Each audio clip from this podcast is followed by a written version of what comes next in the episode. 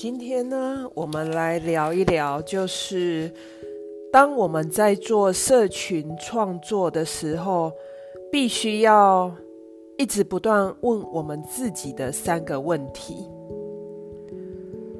常常呢，我遇到一些 IG 啊、抖音啊、脸书啊的朋友，他们每天很努力的贴文。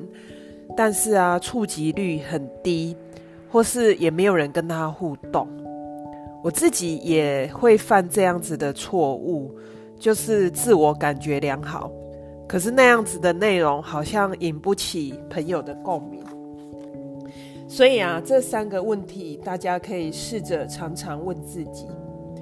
第一个就是我的听众到底需要听的是什么？不是你觉得他们需要听。而是他们真正想要听的，像在 IG 啊，你就可以做这个问卷问，或是看 IG 的洞察报告、抖音的报告，我们就可以知道这个贴文、这个影片粉丝、听众的反应是怎么样。通常呢，你越擅长的部分。你讲起来越有热情，粉丝可能会更喜欢这样子的内容。然后呢，这个内容如果可以带给他们价值，解决解决他们的问题，这样子的内容也是呃听众会比较想要听到的。像嗯，我一个。朋友，他 IG 粉丝有六千多，那他大部分的贴文就是自拍而已，因为他身材蛮好的。但是你会发现，如果他偶尔除了自拍，那下面写比较多心思的小语或是心情小语，这样子的作品得到的共鸣也会比较多。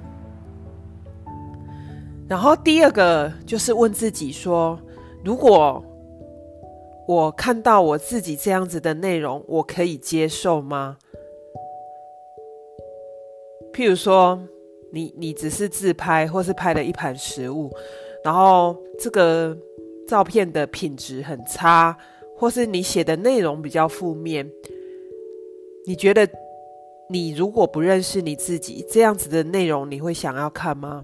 可能不会，所以跳脱开来啊，你会更客观。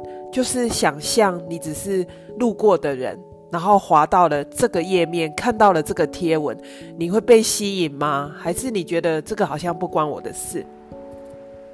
所以第二个就是问问自己，这样子的内容我自己会想看吗？好，然后最后一个就是持续问自己，你擅长的是什么？然后擅长的部分，当然你会很有热情做，但是有一些不擅长的，也许不代表你不你没有热情，而是你只是不会而已。好像我以前不会拍短影片，可是我把它学起来之后呢，我现在就变成一个也擅长短影片的人，所以我的很多内容我都可以做成这个短影片的模式。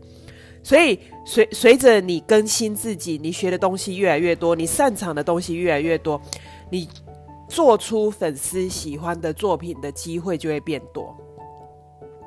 所以呢，这是我今天跟大家分享，就是三个问题，你可以问自己：如果你想要成为一个更好的内容创作者，第一个就是问问自己，粉丝到底需要的是什么？第二个。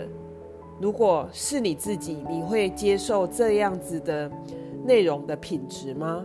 第三个，问自己你擅长什么，有什么是可以再去学习、再去更新的？这样子，你走在创作的这条道路上呢，就可以走得更远哦。